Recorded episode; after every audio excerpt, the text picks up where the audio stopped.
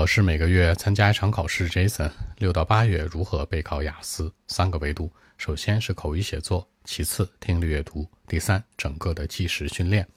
首先，口语写作的题目呢，基本上现在已经确定范围了，你可以用最新的题库去练习。大家注意一下甄别，现在市面上有很多题。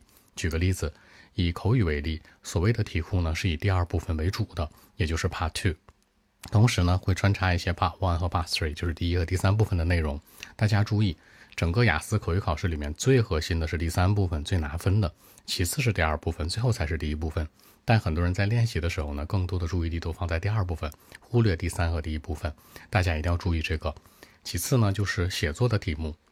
那写作题目它会给出来一些范围，大家要注意，它不像口语，可能这一个月、两个月、三个月都是确定的。它有的时候呢，可能每一场考试之前或者之后都会放出来一些，这个地方大家要注意甄别。第二个大维度，听力阅读。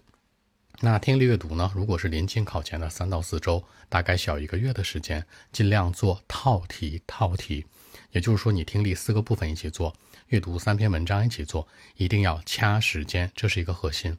大家很多人在练习的时候呢，为了准确率不去掐时间。你注意，这样的做法是非常不靠谱的。你只有在规定时间之内能做完，才是一个靠谱的节奏。哪怕准确率低一些，你要先把时间放在第一位。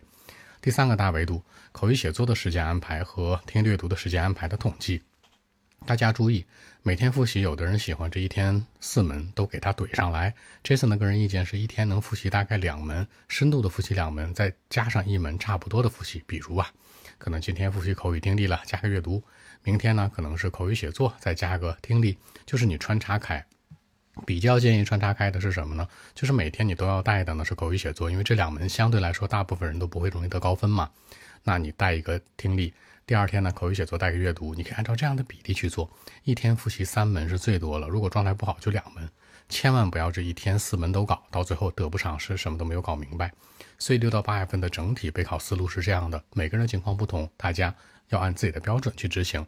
每天复习时间再多补充一句，尽量能够达到两到六个小时之间，不要超过六个小时，也不要低于两个小时，这才是一个有效的复习一个节奏。好，更多问题微信 b 一七六九三九一零七。